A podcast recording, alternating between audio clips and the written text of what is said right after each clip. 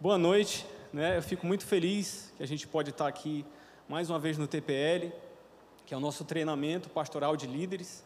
Né? Na verdade, eu tenho achado, viu, pastor, isso um, um encontro por mês muito pouco. Eu acho que a gente precisa de criar mais alguma forma de, de se comunicar, de chegar perto, né? de tirar dúvidas, de aprender algumas coisas. Mas por enquanto, né, a gente se encontra uma vez por mês e a gente precisa valorizar isso porque né? Nós somos líderes ou de grupos de crescimento, ou de rede, ou mesmo que seja da nossa família, da nossa própria vida, amém? Eu quero começar falando para você sobre esse manual do discípulo, do discipulado, esse manual de acompanhamento inicial. Tá? Hoje, durante a, esse estudo, né, todo mundo sabe que a gente está estudando aquele livro O Fazedor de Discípulos, do pastor Danilo Figueira, e Hoje nós vamos estudar o capítulo 9, que fala sobre uma nova mentalidade. E eu quero falar e fazer uma recomendação, e durante o, o, o estudo a gente vai ver como é importante. Né? Para alguns de nós pode ser que seja muito fundamental, mais do que para outros. Alguns já têm uma, uma, uma certa experiência na vida cristã, outros um pouco menos, e a gente precisa de, de uma certa forma de um ponto de partida. Como que a gente pode discipular alguém, acompanhar alguém? Será que eu preciso saber tanta coisa assim? E para isso nós temos esse manual. Tá? Esse manual vai estar ali na entrada com o Mateus, meu amigo Mateus Nobre. Ele vai estar ali e custa apenas R$ reais, tanto a versão do discipulador quanto a do discípulo, tá bom? E isso aqui, se você tem dúvidas de como começar o discipulado, o que é que vai falar, quais assuntos você vai falar, é, isso aqui pode ser um bom ponto de partida para que a gente é, comece essa trajetória. Amém? É, como eu já disse, nós vamos falar hoje sobre a nova mentalidade e eu quero contextualizar isso um pouco, falando também sobre o discipulado, né? Como que é, a ferramenta do discipulado ela é importante nesse contexto de ajudar as pessoas a criar uma nova mentalidade, porque quando alguém se converte, ela vem do mundo às vezes com muitos padrões que a gente sabe que não são corretos, né? Pode ser que beber até encher a cara seja normal, aí como é que você vai explicar para a pessoa? Dependendo do, do nível ou do, da área da vida da pessoa que a gente vai tentar entrar ou vai conversar, pode ser que ela não aceite, né? Pode ser que ela, eu já vi pessoas dizendo, eu não quero que ninguém fique sabendo da minha vida, né? ela acha que discipulado é uma, uma espécie de intromissão, alguém forçando ela a fazer alguma coisa que ela não quer. E aí a gente começa a depender do Espírito Santo. Né? E para isso, muitas vezes, a gente tem a ferramenta do discipulado, que é esse acompanhamento. E eu quero falar um pouco hoje à noite com vocês como isso é importante para a nossa igreja, porque eu, particularmente, entendo, queridos, que a gente está vivendo um momento único. Né? Eu não sei se você sabe, mas nessa semana a gente conseguiu, e eu acho que eu já posso decretar, né, pastor Emerson, a vitória, o, a, o, um terreno complementar lá no Salles Jardim, para a nossa igreja, né, e vai ser uma área imensa. E ali a gente quer fazer todo tipo de projeto, até projetos sociais, de acompanhamento, curso profissionalizante, um templo legal, uma área de esporte, área de lazer, área de alimentação, tudo isso para que realmente a gente, os nossos jovens, ou nós mesmos possamos ir para lá e ficar lá um dia, se for é, precisar tomar banho lá, trocar de roupa lá, tem vestiário, tem tudo, tá? Então, a gente está vivendo um momento que realmente é especial para nós como igreja, né? Eu cheguei 9 e 10 lá na Câmara, pastor Emerson, já tinham feito a votação, mas o pastor Nilton estava me explicando, disse que foi unânime. Então vai ter uma segunda votação daqui a uns 13 dias mais ou menos, dia 8, né? A gente pode orar por isso, mas eu acredito que seja praticamente impossível, né? A gente não conseguir essa área, porque a votação foi muito unânime, tá certo? Então a gente vive um momento que realmente é um momento especial, como igreja, né? E a gente precisa lançar nosso intelecto num entendimento mais profundo da palavra do que realmente é ser cristão, do que realmente é viver a Bíblia, né? Mais do que uma reunião que acontece dentro de um templo, nós precisamos entender o que é ser igreja. E a nossa finalidade como igreja só faz sentido quando nós saímos daqui. Ela faz sentido com muitas coisas que acontecem aqui dentro, né? Porque através de um culto ou no momento de um culto, pessoas são curadas, pessoas são libertas. Mas quando você sai daqui, querido, é que você encontra com o seu vizinho. Quando você sai daqui, é que muitas coisas é, assumem o seu sentido, como normalmente tem, tem que ser. Então eu fico feliz em ver aqui muitos líderes e quero te pedir ou te recomendar que você anote algumas coisas, tá? Pegue seu celular, faça anotações se você tem dúvida. Depois você pode me procurar, pode procurar ali o pastor Richard, o presbítero Henrique, pastor Emerson, tem muita gente aqui, pastora Fabiana, pastor Antônio, pastor Ivan, né, pastora Tinha, pastora Meire, pastor Adista, que não falta aqui, meu querido, é pastor. então tem um monte de gente que você pode procurar, ou procure o seu líder de GC para esclarecer aquilo que você tem dúvida, ou você pode falar comigo aqui no final, tá bom? Então vamos lá. A nova mentalidade que nós devemos ter como discipulado, ela é importante nesse processo. E para começar, queridos, eu quero dizer para você o que então, pastor, é discipulado. O que é discipulado? É um tratamento, querido, é um ensino, é tratamento, é quando duas pessoas se reúnem e ali acontece o tratamento de Deus, muitas vezes no confronto, muitas vezes no ensino. Existe um tratamento, existe um foco no ensino sempre visando o serviço no reino de Deus. É isso. O discipulado não busca é um interesse próprio. Pastor Emerson não vai me discipular pensando em receber frutos a, a, a, a respeito da minha vida. Não, ele me discipula, me preparando para que eu possa servir no reino. Essa é a finalidade. Entende? Então, quando nós discipulamos, nós começamos essa caminhada para preparar pessoas, o foco é o reino.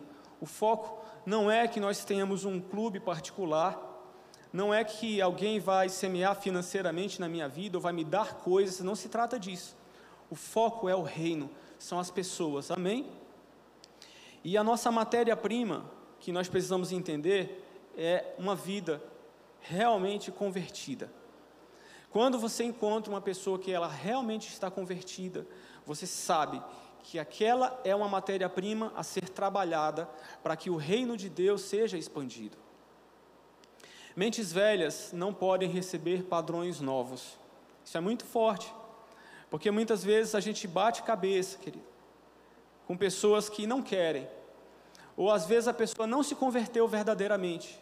Ela vem à igreja, talvez ela gosta do convívio, talvez ela gosta de uma determinada amizade, mas ali pode ser que não tenha havido uma real conversão. Então, muitas vezes, essas pessoas vão sim representar uma barreira, uma certa dificuldade, elas vão sim fazer uma espécie de oposição àquilo que se tenta ensinar a partir da palavra de Deus. E a gente precisa entender que isso é normal, que as pessoas têm livre-arbítrio, né? E quando isso acontece, a gente precisa entender que esse não é um fardo nosso, é simplesmente alguém que fez uma opção de não seguir por aquele caminho, de não aceitar aquele ensino, de não aceitar aquelas recomendações, e não tem problema nenhum, porque cada um de nós tem o livre-arbítrio. Então, o ponto de partida para essa transição radical é sempre o, no, o novo nascimento. Se Deus não operar esse milagre de mudança de natureza, Toda tentativa de transformação será frustrada e terminará no máximo na formação caricata de religiosos com uma nova aparência e velho coração. É complicado, não é? Então, uma pessoa pode, que ela realmente não é convertida, ela pode até se esmerar, ela pode até tentar. Mas vão ter algumas coisas ali dentro, querido, que só o Espírito Santo é que pode remover, que só o Espírito Santo é quem pode tratar.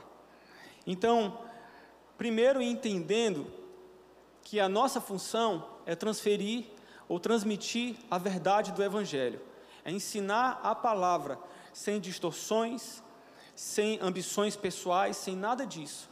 Fazendo isso, o discipulador ele precisa ter essa maturidade, entender que alguns vão fluir e outros vão ficar pelo caminho. Infelizmente, mas a nossa luta é perseguir esse povo a nossa luta é ir atrás deles. Se alguém disser eu não quero, é uma pena, né? Mas é pouca gente que faz isso. A maioria às vezes dá um trabalho. A maioria às vezes precisa, né, de uma, uma manutenção de vez em quando, precisa que alguém vá atrás, que alguém ore um pouquinho mais, que que alguém insista na vida deles, e isso vai trazer resultado. E isso, querido, nós também precisamos entender que existe, precisa existir dentro de você e de mim, como discipuladores, como preparadores de pessoas, uma dependência do Espírito Santo. Porque nem você e nem eu, por melhores é, é fala, é, é, é discurso, discursantes, como é que chama? Pessoas que discursam, por melhor que seja a nossa eloquência, por melhor que seja o seu conhecimento, por mais profundo que seja, por mais completo que você seja em livros e literaturas, você tem um alto poder de convencimento, nós precisamos entender que tem lugares que só o Espírito Santo pode agir. Isso acontece com você ou acontece comigo, só comigo? Tem dias que eu venho à igreja e eu sinto que quando o Espírito Santo vem e fala comigo, parece que foi muito simples. Parece que ninguém precisou gastar muito tempo para me convencer de determinado assunto. Mas se eu sentar com uma outra pessoa e a minha opinião e a minha, o meu conceito já estiver formado, é difícil alguém me fazer é, dissuadir disso. Mas quando o Espírito Santo vem, é diferente, querido. Esses dias é, é, aconteceu uma coisa muito engraçada comigo. Eu fui saindo de casa e eu tenho tido assim um certo problema com um vizinho meu, pastor Emerson, que ele tem um carro muito grande, tem um daqueles SUVs enormes, e o meu carro é pequeno. E esse meu vizinho, que ele diz, eu moro em apartamento, então vaga de apartamento você já sabe que é apertada, né? É pequena. E esse meu vizinho, ele estaciona o carro assim de lado ele chega e mete o carro de ré de um jeito que a Ingrid, quando estava grávida, minha esposa, não conseguia descer. Não conseguia descer do carro. E às vezes eu, eu comentava em casa, né? Com a Ingrid, eu falei, cara, de novo, parece que chega um vizinho que faz isso, aí ele sai, entra outro que faz a mesma coisa. Esse cara não sabe estacionar o carro dele direito. Aí essa semana eu fui levar meu filho, pastor Emerson, na escola. E aí eu fui, entrei no carro e ele ficou longe bem na saída do prédio assim. E foi bem na hora que o cidadão veio chegando no carro. Na hora que ele chegou no carro, o Daniel gritou de longe assim: "Ei, pai, ele estacionou direito dessa vez?" Eu disse: "Senhor, menino, Jesus." Aí eu contei para a Índia, ela disse: "Está vendo só?" Querido, às vezes a gente precisa ter cuidado com o que a gente fala, eu estou fazendo só um parêntese aqui nessa palavra, tá? Esses dias eu estava ouvindo a rádio adventista no carro, é só praticamente o que eu ouço quando eu estou dirigindo, e eles falavam o seguinte: que muitas vezes os filhos dos cristãos não vêm à igreja ou não gostam de vir à igreja porque eles ouvem os pais fazerem críticas. E, e aí o, o casal conversando, né? você viu? A palavra não foi boa, o louvor não foi bom. Ah, aquela pessoa lá, não sei o que, falou alguma coisa que eu não gostei. E eles estão conversando. Mas ninguém percebeu que tem uma plateia atrás. Às vezes uma plateia de uma pessoa só, né? Como o meu filho, um HD limpo de seis anos de idade, assistindo as coisas.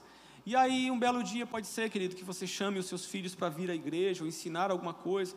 Aí você não entende porque existe uma geração enorme de, de, de, de desengrejados, pessoas que não querem vir à igreja porque a gente faz comentários negativos na frente dos nossos filhos, quando na verdade eu não estou te dizendo que não existam coisas que não podem ser consertadas, com certeza existem. Eu tenho certeza que alguém pode sair daqui hoje e comentar com seu cônjuge, talvez antes de entrar no carro e dizer: Você viu o que o pastor Eberman falou? Eu não gostei. Entendeu? Eu não estou te dizendo que tem alguma coisa que eu posso falar que você não vai gostar, mas se, se tiver, e se você tiver uma sugestão, me procura, fala comigo. Nós somos um corpo de Cristo e o foco, eu acredito que de todos nós é o mesmo, é o reino de Deus. Às vezes os nossos irmãos falham, mas a gente precisa ter uma sabedoria para somar no reino. Normalmente nós temos encontrado pessoas que criticam muito, mas na hora que a gente convida para fazer parte, pula fora. Né? Normalmente quando alguém chega com alguma crítica ou sugestão, aí, e não, por favor, não se acovarde, não se intimide de depois vir fazer alguma sugestão para mim tá? Mas algumas vezes, quando eu tenho esse discernimento, eu faço assim, eu falo, fulano, então vem aqui. Você pode me ajudar com isso? Você pode me trazer uma ideia? Você pode somar com a gente? E é muito bom quando a pessoa diz, tá bom, pastor, vamos lá. Vamos tocar isso para frente. fechando o parênteses, né? Espero que você tenha mais, mais é, objetivo, produtivo nos comentários que nós vamos fazer a respeito de tudo que a gente vive na igreja, amém? Voltando aqui, queridos, ninguém conseguirá manter uma nova atitude sem primeiro assumir-se como uma nova pessoa. O grande fundamento, querido, que Jesus lançou foi, na, na mente dos seus discípulos, foi mostrar para eles que eles não eram apenas criaturas, que não eram apenas servos, mas que eram filhos, filhos de Deus. Aquilo, de certa forma, foi um choque, porque na mentalidade deles, no conhecimento que eles tinham como judeus, a figura de Deus era algo assim meio distante, né? É algo longe, você não podia ter essa liberdade para chamar o Deus de Pai. Então, quando Jesus vem, e em Mateus 16, 16, é, Mateus 16, 16 diz assim: quando é, é, Pedro reconhece, ele faz aquela afirmação que diz: Tu és o Cristo, o Filho do Deus vivo. Jesus pergunta para ele: você, quem diz que eu sou? E Pedro, ele tem uma revelação. Ele diz: Tu és o Cristo, o Filho do Deus vivo. Ele olha para Jesus e ele reconhece quem Jesus é. E segundo, o tipo de vida, o tipo de intimidade que Jesus tinha com o Pai. Então, o primeiro grande, o primeiro grande trabalho de Jesus com os seus discípulos é esse, querido. E isso também precisa ser o que nós fazemos. O problema é que muitas, muitos de nós é, têm alguns bloqueios. Bloqueios porque talvez o seu pai não foi um pai muito bom, né? talvez o seu pai foi um pai muito rígido, talvez você apanhou demais, talvez o seu pai não tinha muita paciência. Né? Eu me lembro, a minha mãe foi uma excelente mãe, mas quando era para fazer o dever de casa, era triste, querido ela não tinha muita paciência comigo. Sabe, eu tive que ir para aula particular, porque a minha mãe não tinha paciência de me ensinar. Eu me lembro de, eu me lembro dos gritos, eu me lembro de, e às vezes os adultos fazem isso, inconscientemente, talvez depois de um dia de estresse. Qualquer pessoa é passiva disso. Isso não faz disso um pai, uma mãe, uma péssima mãe. Não é isso que eu estou dizendo para você. Mas eu estou te dizendo que depois de um dia estressante, qualquer pessoa pode perder a paciência. Então, é, muitas vezes a minha mãe não tinha essa paciência comigo, querida, sabe? De ensinar. Então, muitas vezes, se os nossos pais trataram a gente assim no, no passado, pode ser que você tenha assim um bloqueio de dizer: eu não vou poder conversar tais coisas com meu pai ou com minha mãe, porque eles não são muito pacientes. Eu não vou poder falar sobre sexualidade com meus pais, embora eu esteja sentindo determinados desejos, porque os meus pais nunca tiveram esse tipo de conversa comigo. Eu nunca vou poder falar para meu pai se eu estiver sentindo alguma coisa diferente, porque eu sei que tem um risco grande de eu apanhar. Ou de eu ser, tipo, levar uma bronca, ou de ficar de castigo. Entende? E muitas vezes nós somos bloqueados nessa área. A gente pode ser bloqueado espiritualmente, emocionalmente, então a gente tem uma dificuldade muito grande de olhar para Deus e enxergar, enxergar essa figura paterna. Dependendo dos traumas ou das situações que você ou eu temos enfrentado no passado, pode ser que a gente tenha dificuldade. E muitas vezes as pessoas que a gente vai receber, elas têm esses problemas, têm essas dificuldades. Mas nós que estamos aqui dentro, nós precisamos buscar, queridos, ter uma vida curada, uma vida sarada. Por isso que a gente tem um encontro com Deus. Por isso que a gente tem as reuniões do GC, por isso que nós temos cultos aqui para que todos nós sejamos curados na nossa alma, nos nossos sentimentos, na nossa espiritualidade, no nosso intelecto. Entende? Depois de uma certa idade, você pode pensar: é, eu apanhei da minha mãe naquele dia, mas eu posso, já raciocinando um pouco melhor, entender: cara, minha mãe tinha uma vida difícil. Eu vou te falar uma coisa, querido, agora que a gente acabou de ter uma filha, né? O nome dela é Aurora, está com um mês e alguns dias eu virei empregada doméstica. Tem dias que não bateu a tarde, eu já passei três sessões lavando louça. Tem uma hora que você fica doido, eu penso assim, meu pai do céu, está saindo do buraco. De onde é que está surgindo isso? Eu acabei de sair da pia, quando eu passo lá para beber água, eu olho de novo e já tem não sei quantos pratos, não sei quantos copos. Eu disse, cara, minha mãe era uma heroína. A minha mãe, eu vou te falar, querido, olha, respeite as donas de casa. É sério, eu não estou fazendo graça. Eu vou te falar, eu sempre tiro essa onda de piada, piada sem graça. Cadê o pastor Rudes? Foi lanchar lá. De piada sem graça, eu anotei, querido. Depois eu posso mostrar o esboço para você. Não fazer piadas hoje. Eu não estou brincando com você e não estou fazendo piada agora. As donas de casa, elas são heroínas, elas são top demais.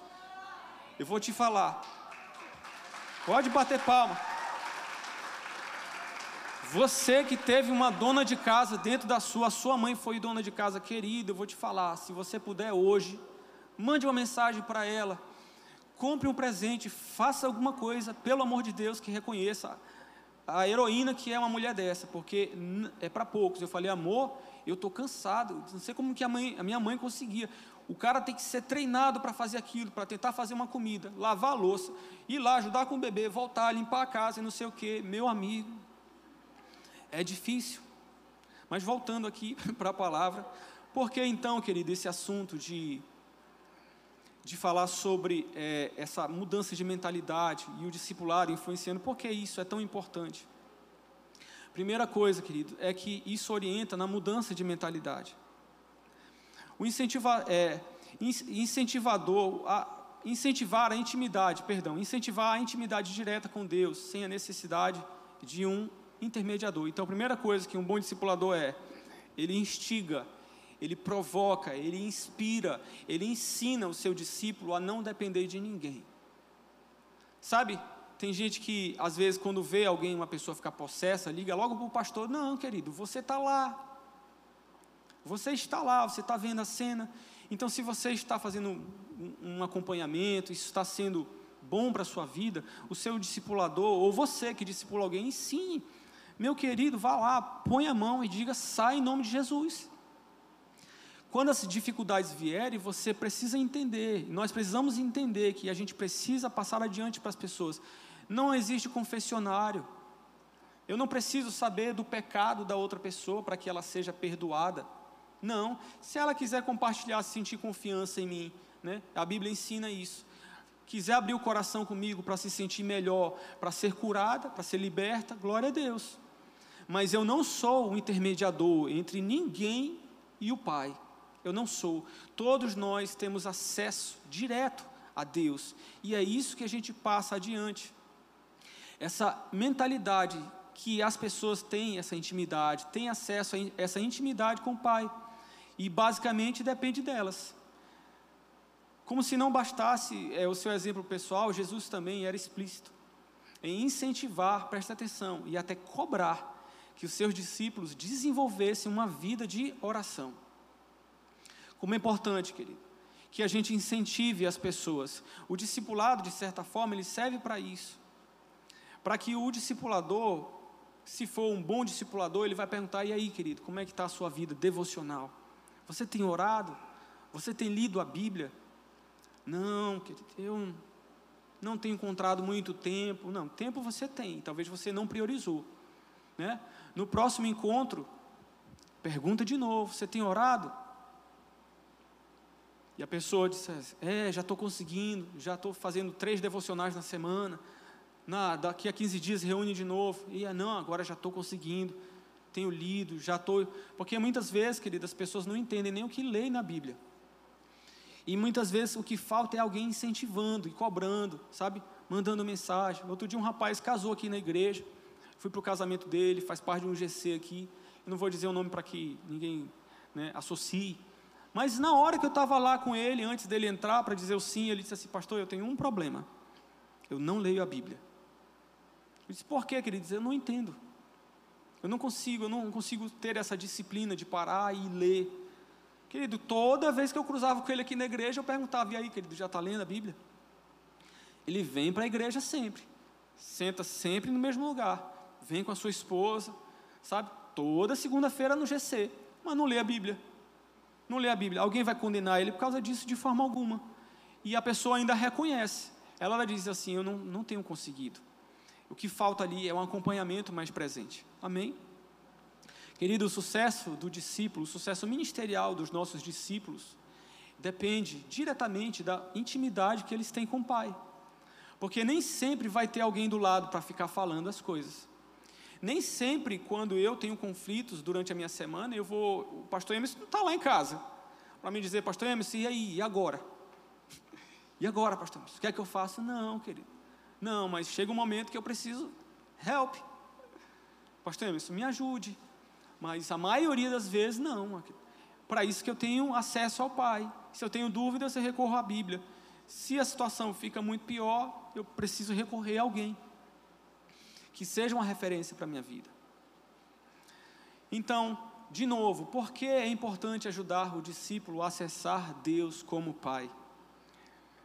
Segundo ponto, querido, identidade e exercício de fé. Porque quando alguém entende que Deus é o seu pai, ela entende que ela é o quê? Filho de Deus. Como filho de Deus, isso muda uma chave na sua mente. Eu posso te dizer que Deus é o seu Senhor, que Ele é o seu Criador, você pode ir para sua casa sem entender muita coisa do que isso quer dizer, mas todos nós temos uma referência do que é, do que é ser um bom pai. E quando eu te digo que Deus é o seu pai, você entende que tem determinadas coisas que você tem acesso. Quem aqui conviveu com um pai que não podia fazer uma pergunta? O meu filho chega para mim e diz assim: Pai, posso lhe fazer uma pergunta? Eu disse, Daniel, você não precisa me perguntar se você pode fazer uma pergunta. Eu sou seu pai, meu filho. Mas eu não sei de onde ele tirou esse hábito. Que toda vez ele chega e diz, eu posso fazer uma pergunta? Eu disse, você acabou de fazer. Agora, se você quiser fazer outra, faça. Então, todos nós, queridos, tivemos acesso, a não ser que aqueles que já nasceram sem pai ou o pai faleceu cedo demais. Mas quando você entende que Deus é o seu Pai, você entende, querido, que na hora da dificuldade é para Ele que você pede ajuda. Quando o coração aperta, você sabe para onde correr. Quando a dificuldade se mostra maior do que a sua capacidade de resolver, você sabe para quem você pede ajuda. Quando você tem uma dúvida, uma dificuldade, ou você está triste, quando você está amargurado, e todos nós passamos por isso, todos nós. Você sabe para quem pedir ajuda, você sabe que basicamente o que você precisa fazer é fechar os olhos e dizer: Pai, eu preciso de ajuda. Né? Como eu, eu, eu, eu encontrei um pessoal que eu fui tentar consertar um monitor hoje ali na, numa loja de informática, e os dois caras que estavam tentando me ajudar lá eram cristãos. E aí eles começaram a brincar, dizendo que quando vão orar, vão dizer assim: Pai, sou eu de novo, né? O senhor já sabe o que é como se fosse alguém confessando um pecado. Né? Pai, de novo eu estou aqui pela mesma causa. Eu tenho certeza, querido, que você, assim como eu, muitas vezes comete pecados repetitivos que você não gostaria mais de cometer, não gostaria mais de errar nessas áreas. Coisas que muitas vezes a gente tenta tirar, tenta deletar isso da nossa vida, mas parece que a nossa carne ainda é muito carne, né? Ainda ainda está muito um pé no mundo. E a gente ora e pede perdão para Deus, mas na hora que você se arrepende, né? Bem-aventurados os que choram, porque eles serão consolados. Na hora que vem o choro de arrependimento, você sabe para quem você vai correr, você sabe a quem você deve buscar, amém? Ele sabia, querido, está falando de Jesus, ele sabia que não seriam homens, falando agora sobre fé, ele sabia que não seriam homens cheios de teoria, com a mente abarrotada de conhecimento natural, que gerenciariam a resolução espiritual que a agenda de Deus previa. Presta atenção só nisso. Por isso, desde os primeiros momentos, ele tratou de, de lhes revelar o mundo dos milagres e desafiá-los a serem não somente espectadores, mas agentes do sobrenatural de Deus. Você entende? Porque depois de entender uma mudança de, de identidade, quando você entende que você é filho de Deus, agora você entende que existe um, um nível sobrenatural de fé. E é nesse nível que nós precisamos andar. Muitas vezes pessoas acham que não podem pedir determinadas coisas. Não, nunca vou orar para Deus pedindo nada. Querido, é uma liberdade que você tem. Se você talvez não sente necessidade de ter nada material, se nunca você sentiu necessidade talvez de, de ter um, um tênis bom, se você não quer pedir, meu querido, é uma liberdade que você tem. Mas se um dia você tiver um, de, um desejo de ter, tipo assim, eu gostaria tanto de poder é, vestir uma coisa um pouco melhor, oh, querida, para quem que você vai pedir? Você vai, vai pedir para a parede? se determinadas coisas na sua vida, Senhor, eu gostaria tanto de poder me casar, eu gostaria tanto de ter filhos, Senhor. Eu gostaria tanto de morar numa casa boa, de, Senhor, eu gostaria tanto de colocar os meus filhos numa escola boa. Querido, para quem que você pede? E muitas vezes o nosso nível de fé precisa avançar, precisa alcançar esses lugares. Entende? Não somente a nosso próprio respeito, mas se você sabe que alguém está enfrentando dificuldade, vai lá, querido. Ore por aquela pessoa, declare, profetize sobre a vida dela. Eu profetizo a cura sobre a sua vida. Eu profetizo uma prosperidade sobre a sua vida para que você tenha para você e para e para alcançar a sua família. Amém? Eu profetizo que você será alguém bem-sucedido ministerialmente, que você será um grande pregador do evangelho. Você, a gente precisa acessar esses níveis de fé para que nós possamos nos tornar, queridos, pessoas que realmente vão propagar a verdade do amor, do Evangelho, nós precisamos ser pessoas de fé. Não dá para ser, queridos, se, se Jesus tivesse encontrado somente pessoas racionais e não desenvolvesse a sua fé, eu vou te falar uma coisa, certamente nós não estaríamos aqui hoje.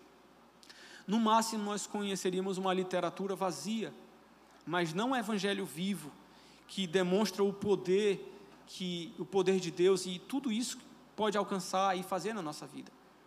Líderes que se movem num plano da razão formarão discípulos racionais, incapazes de ativar o, seu, o poder de Deus. Sem a prática da fé, não há ministério sobrenatural. Entende? Isso pode nos mostrar como é importante, querido, que nós oremos pelas pessoas, momentos de oração, dentro do GCs, dentro do momento, momento de discipulado, sabe? dentro de conversas, às vezes até informais no nosso trabalho, porque sem perceber nós já estamos discipulando algumas pessoas. Em Mateus 10, no versículo 5, do 8 10, diz assim: A estes doze enviou Jesus, dando-lhes as seguintes instruções. Presta atenção, querido. Curai enfermos, ressuscitai mortos, purificai leprosos, expelir demônios. De graça recebeste, de graça dai. Não vos é, proveis, não vos proveis de ouro, nem de prata, nem de cobre nos vossos cintos, nem de alforge para o caminho, nem de duas túnicas, nem de sandálias, nem de bordão, porque digno é o trabalhador do seu alimento. Presta atenção, é Jesus lançando seus discípulos, Ele está dizendo: vocês vão, vão, preguem o Evangelho, cure, liberte, restaure, sabe, e vão, expulsem demônios, faça, faça algo sobrenatural. Imagina aqueles homens ouvindo isso, e agora como é que a gente vai fazer tudo isso? Como é que eu vou ressuscitar um morto? Já pensou que se você está aqui no culto e o Espírito Santo fala com você?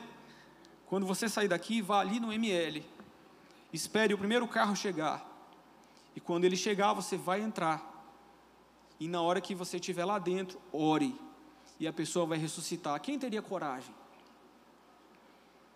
Mas o que Jesus faz é mais ou menos isso. Ele diz assim: vocês vão lá, liberem a cura, expulsem os demônios, purifiquem os leprosos. Eita! Querido, nós fomos chamados para andar na fé.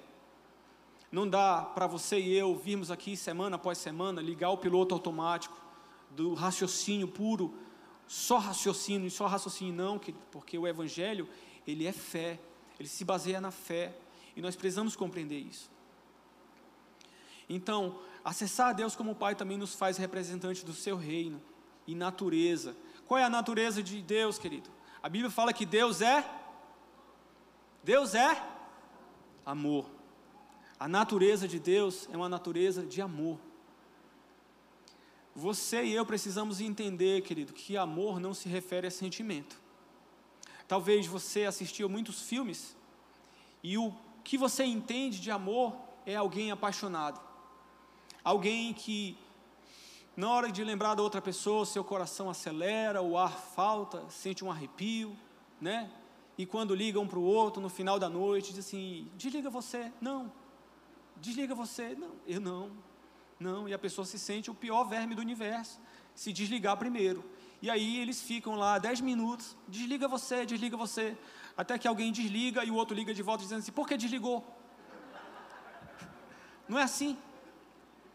Talvez essa é a sua referência de amor, mas não, querido. A referência de amor do Evangelho é outra. ela tem abnegação, ela tem renúncia, sabe? O pai que muitas vezes está morrendo, a mãe que amamenta, eu tenho visto isso, morrendo de fome pelas madrugadas e a criança chorando. Ela sabe que ela só pode comer depois de, de cuidar do seu bebê, de cuidar do seu filho. E muitas vezes, amar implica em dizer não, implica em dar uma palmadinha ou uma sandalhadinha na bunda, né? E depois chamar para uma conversa. Assim, com meu filho é assim, querido. Às vezes eu tenho que chamar ele no canto e dizer assim: vai lá, Daniel. Fica seis minutos ali de castigo. Aí ele chora. Esses dias eu fiz isso com ele. Ele estava querendo jogar videogame comigo depois da escola. No outro dia não tinha aula. Ele começou a rodopiar de felicidade quando eu disse: bora jogar videogame, Daniel. Ele ficou tão animado que ele começou a rodopiar na frente. E o controle escapuliu da manhã dele e pegou na TV, querido. Ai, Jesus. A TV não tinha nem um ano. Pense no cara que ficou mufino, fui eu. Porque quando você está assim, um mês trancado dentro de casa, só cuidando do bebê, às vezes o relaxamento que você tem é assistir um filme. Né? É quando você, principalmente os homens, põem a, a mente no, no, no, na caixinha do nada, né? E aí senta ali e vai assistir alguma coisa que gosta. Quando esse menino quebrou essa televisão, querido, eu pensei, agora lascou. Agora o relaxamento é o que, querido? É ficar na sacada olhando para as nuvens. Passar e pensando assim, eu vou começar a adivinhar que horas são pela posição do sol. Sabe, querido? Aí eu disse assim, Daniel, vai para o seu quarto, meu filho. Fica seis minutos lá. Esses seis minutos, querido, serviram para eu botar minha cabeça num lugar. E pensar assim, agora, o que, é que eu faço com ele? Aí ele voltou, e eu pensei, lembrei daquela frase que um pastor disse para o Weber, disse assim, sorria, você tem filhos. E eu pensei, cara, eu trocaria o meu filho por todas as TVs, quer dizer, eu não trocaria o meu filho por uma TV de 100 polegadas, talvez, estou brincando. Estou brincando, querido. Mas todas as TVs do mundo não substituiriam o Daniel. Amém? Você que tem filhos, você sabe como é. Sabe o que foi que eu fiz com ele? Eu não fiz nada. Eu pensei, cara, ainda bem que eu tenho filho. Agora a gente vai ter que jogar uno, vai que conversar mais e, e Deus proverá. Amém? Então, a natureza de Deus, querido, é uma natureza amorosa. E nós precisamos entender isso. Sabe por quê, querido? Um dia você é fruto desse amor, dessa compaixão, se você derrama sobre a vida das pessoas condenação e você não exerce de compaixão, pode saber que um dia você vai ser alvo disso.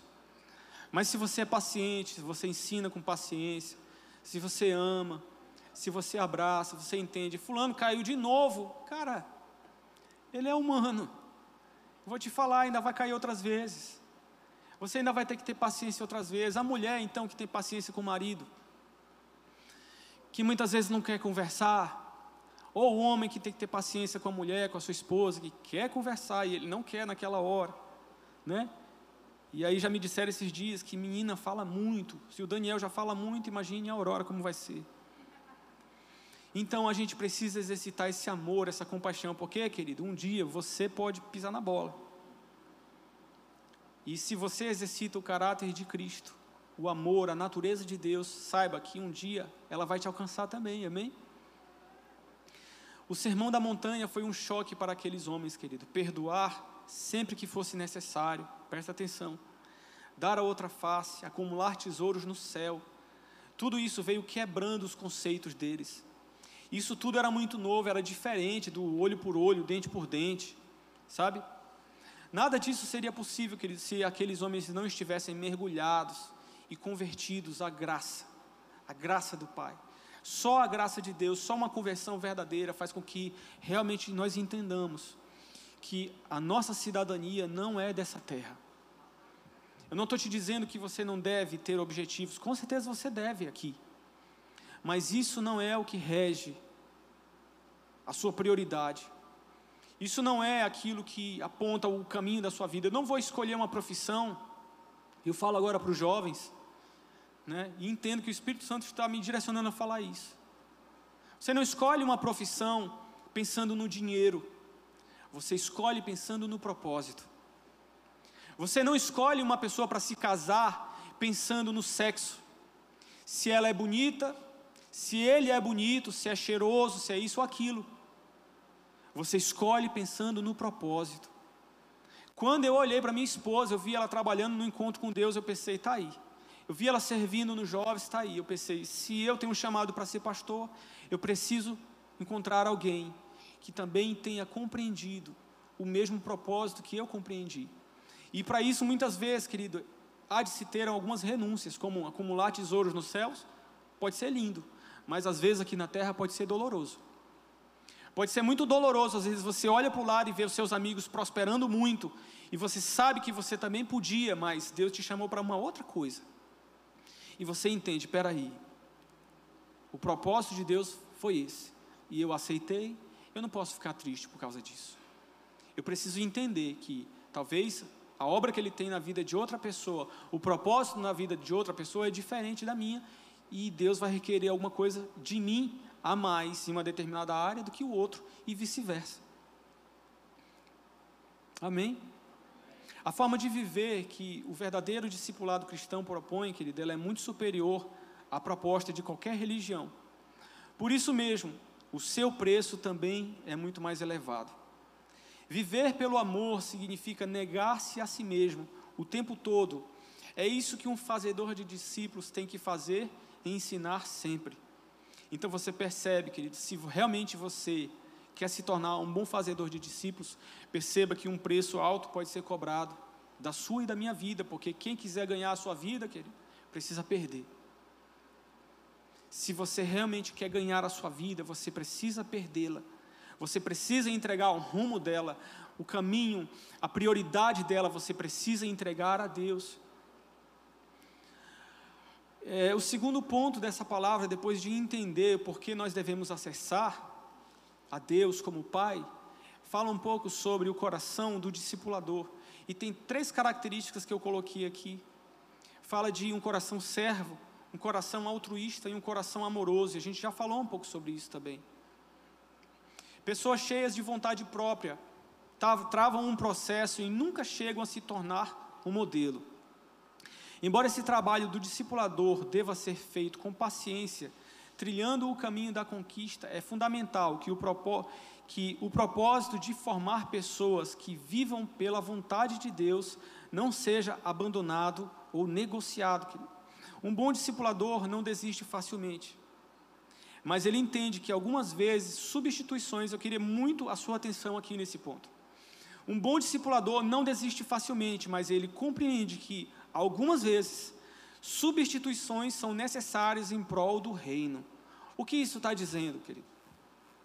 Que muitas vezes, como eu falei antes aqui no início, algumas pessoas não vão querer. Algumas pessoas vão ficar pelo caminho, elas vão dizer: Eu não quero me relacionar, eu não quero ir além, eu não quero fazer parte de um GC. Às vezes as pessoas cumprem uma tabela, uma obrigação. Mas o, o, o que nós precisamos buscar são pessoas que realmente têm se disposto. Além de disponíveis, elas estão dispostas a avançar no reino. Porque vai chegar o dia que vai ser requerido um preço maior. Vai chegar um dia que uma correção pode vir de uma maneira um pouco mais dura. Vai chegar um dia que vai precisar vir aqui o pessoal do coral que o diga, na época do Natal que tinha que vir para cá ensaiar até uma meia-noite, né, Antônio? Ficar aqui quantas vezes por semana, né? Vai chegar um dia que algo mais vai ser requerido. E somente algumas pessoas que realmente têm entregado a sua vida nesse ponto, elas vão realmente continuar fluindo. Se o foco, querido, e outras, desculpa, e outras vão ficar pelo caminho, né? às vezes pode ser que pareça um pouco frio ou insensível, né? Eu particularmente, querido, já tive que fechar a GC, sabe? Uma vez eu tive que fechar um GC que eu comecei. Olha, foi muito doloroso, eu chorei. Eu chorei em casa quando eu recebi aquela recomendação de fechar aquele GC, porque os anfitriões já não vinham à igreja, já tinha uns seis meses, eu acho. uns seis meses, a anfitriã não vinha à igreja. E aí, a gente, vendo aquilo tudo, eu pensei, poxa vida, mas a pessoa vai para todo canto, né? É, vai para supermercado, vai para festa, vai para aniversário, vai para academia, vai para vai para vários lugares, né? Vai para restaurante, vai para o shopping. Nada disso, não estou falando para você que nada disso é ruim, tá, querido? Me, me ouça com bons ouvidos, por favor. O que eu estou dizendo é que quando uma pessoa vai para todos os cantos, mas o vírus só está na igreja, é realmente uma. é complicado. E aí, seis meses sem aparecer, e era mais tempo até, eu acho. Eu acho que era mais tempo. Eu tinha começado aquele GC junto com um amigo e quando eu precisei fechar esse GC, querido, eu fiquei mal, eu chorei. Eu pensei, cara. E dali já saíram vários outros GCs. Saiu o GC do Antônio, Peniel, saiu o GC do Neto, Graça. Saíram vários outros GCs. Então eu me lembro quando a gente reunia aquele povo lá em casa e você olhava na entrada, via aquele, aqueles 30 pares de calçados, assim. Não tinha mais onde botar gente. Tinha gente ali na entrada de um quarto para o outro, tinha gente na sacada, tinha gente na sala, na cozinha. Em todo canto tinha gente. E quando eu recebi essa recomendação de fechar esse GC, foi muito triste. Mas eu entendi, querido, que às vezes é necessário. Quando, quando você percebe que as pessoas não querem mais, tem horas que você tem que fazer uma substituição ou uma troca, porque o foco é o reino, não é o meu ego, não era a minha vontade, não eram as minhas emoções de dizer, não, nunca vai fechar, porque eu vou ficar triste ou isso vai ser vergonhoso de forma alguma, né? Mas muitas vezes, infelizmente, as coisas nem tudo flui como os nossos sentimentos gostariam, porque o reino é de Deus e como já te falei, o padrão dele de amor às vezes pode ser um pouco diferente do que a gente interpreta.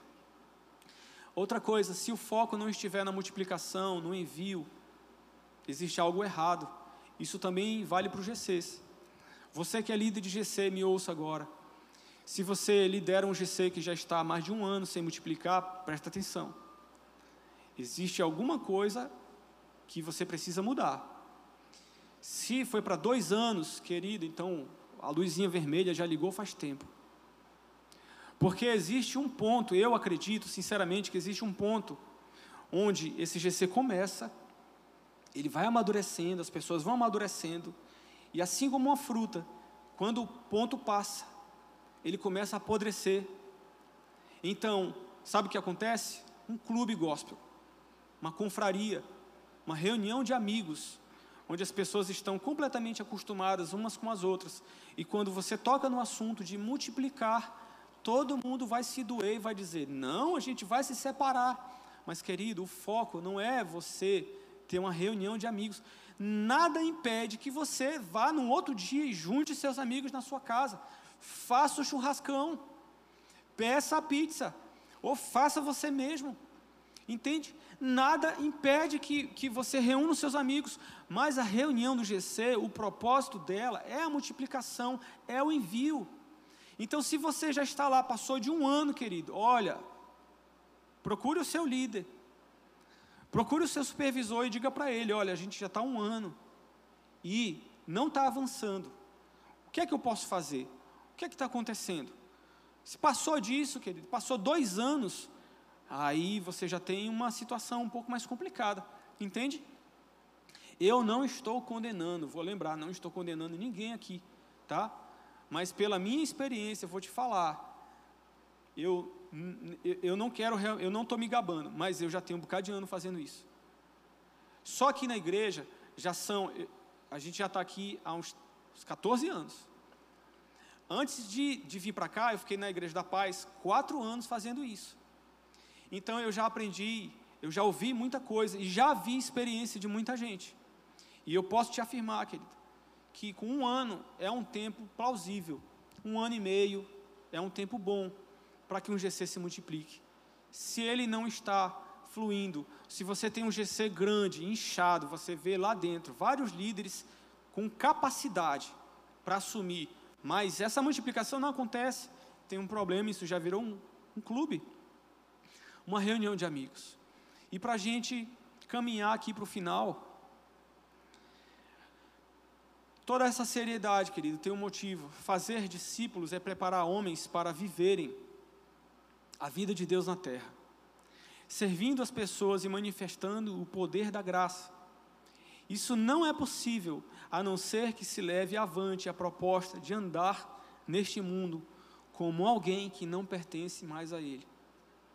É muito profundo. Isso é muito profundo. Mas também, de igual modo, é uma revelação que precisa cair com muita alegria no seu coração que você e eu, queridos, fomos chamados para sermos diferentes. Você e eu não fomos chamados para sair por aí estufando o peito para dizer a gente é melhor, não se trata disso. Mas você e eu somos diferentes no quesito. A gente precisa caminhar numa intimidade constante com o Pai. A gente precisa andar orando, a gente precisa andar entendendo qual é o foco, qual é o propósito da nossa vida nessa terra.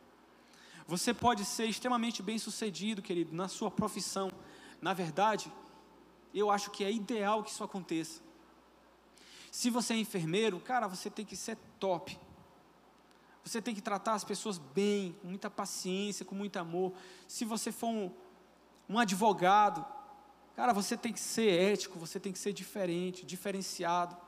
Se você é um representante de vendas, se você é um professor, um contador, se você é um arquiteto, dono de empresa, cara, você tem que ser o cara mais top da cidade na sua área. Se você tem uma loja, um restaurante, tem que ser impecável. Porque a Bíblia diz que tudo que nós fazemos, a gente precisa fazer como para o próprio Deus.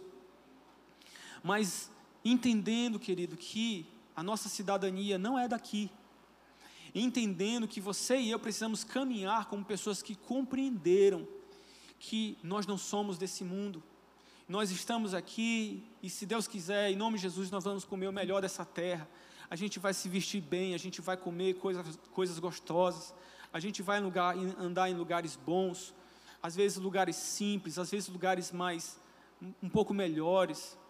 A gente vai ter um, um bom acesso à educação para os nossos filhos, mas entendendo, querido, que um dia, quando Jesus ele estiver descendo, a gente vai olhar para ele e vai dizer: Eu cumpri, eu cumpri a minha tarefa, eu preparei pessoas, eu cooperei para que o Evangelho se expandisse, eu cooperei para que pessoas fossem alcançadas.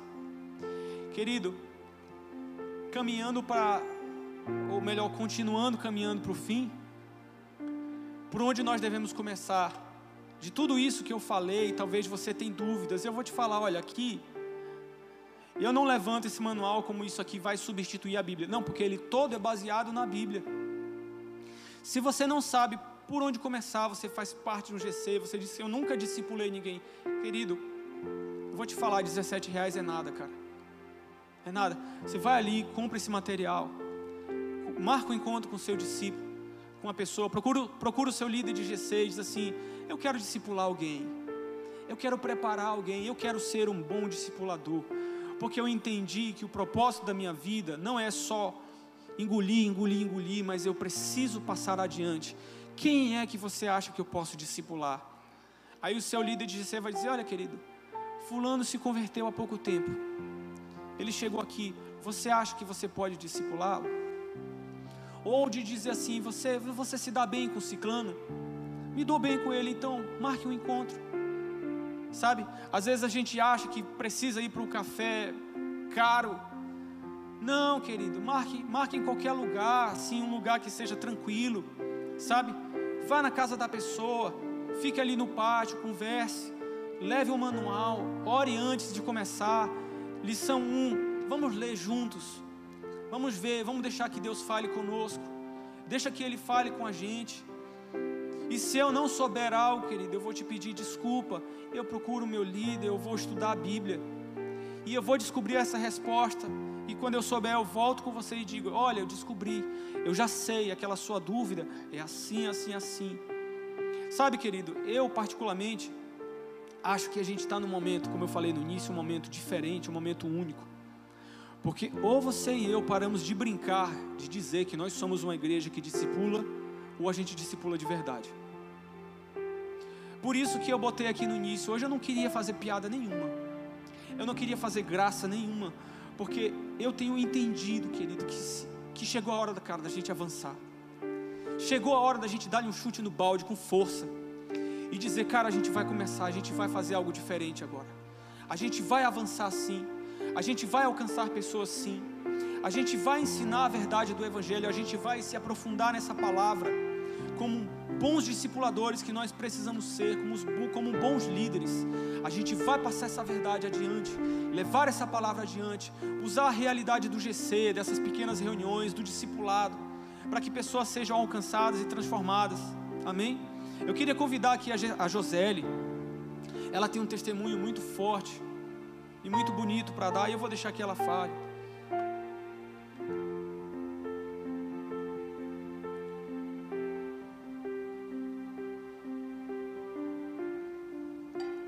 Depois, querido, que ela terminar, nós vamos orar, amém?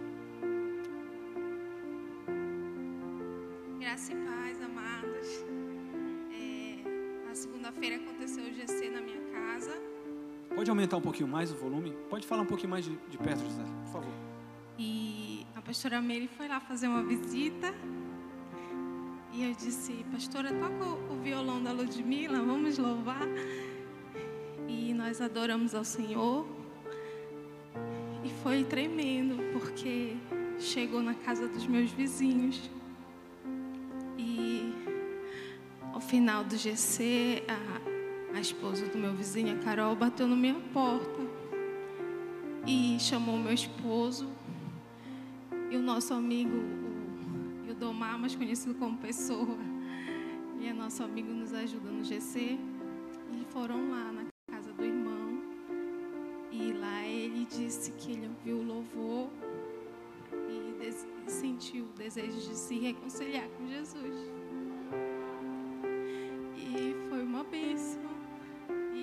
Estão aqui, a família toda. Pode levantar a mão aí. Olha ali, ó. Glória a Deus. Tá vendo só, querido?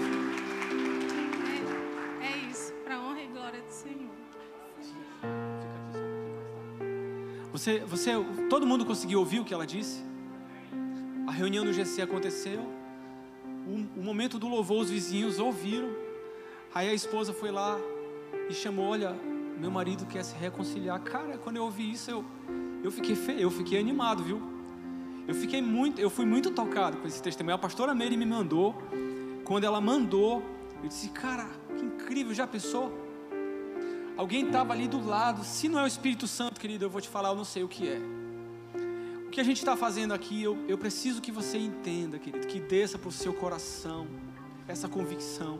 Você e eu precisamos entender o que é que a gente está fazendo aqui. A gente não está brincando, querido. Às vezes a gente pode até fazer uma graça, mas a gente não está aqui brincando. A gente está aqui propagando, disseminando a verdade do Evangelho, o amor de Cristo. E as pessoas têm sido alcançadas através disso. Então, querido, a finalidade de tudo isso que eu falei hoje aqui, você e eu precisamos entender que nós fomos ser chamados para evangelizar. Isso fala de compaixão, de amor, de paciência. Nós fomos chamados para curar. Isso fala de tratamento e fala de paciência. Nós fomos chamados para consolidar as pessoas. Isso fala de aconselhamento e persistência. E nós fomos chamados para enviar, isso fala de manutenção e intercessão. Porque por mais que alguém tenha sido enviado, de vez em quando ainda precisa de alguns cuidados. Amém? Agora eu quero pedir que você e eu fiquemos de pé. José, você vai orar por nós. Você vai orar por nós hoje para que o Espírito Santo se mova, para que realmente nós possamos caminhar entendendo que que nós estamos fazendo aqui tem vida, querido, tem presença do Espírito Santo. O que nós estamos fazendo aqui, por muitas vezes, por mais cansativo que possa parecer, mas Deus está conosco e a sua verdade precisa ser levada adiante. Amém? Eu também preciso receber essa oração. Amém, Senhor. Te damos graças, te adoramos e te exaltamos, Senhor, e te agradecemos. Pai, se estamos aqui hoje essa palavra e que essa palavra venha entrar nos nossos corações e que nós sejamos alimentados a cada dia, Senhor, te buscando, seja na nossa casa, seja na igreja. nós somos a igreja fora do templo. Que nós possamos levar a tua palavra onde quer que formos, Senhor. E que cada um de nós aqui seja líder de alguém. Nós já são, vocês já são líder de alguém, líder na sua casa. Líderes, vocês sendo, estão sendo observados, a sua família conta com você, queridos. A sua família precisa de você.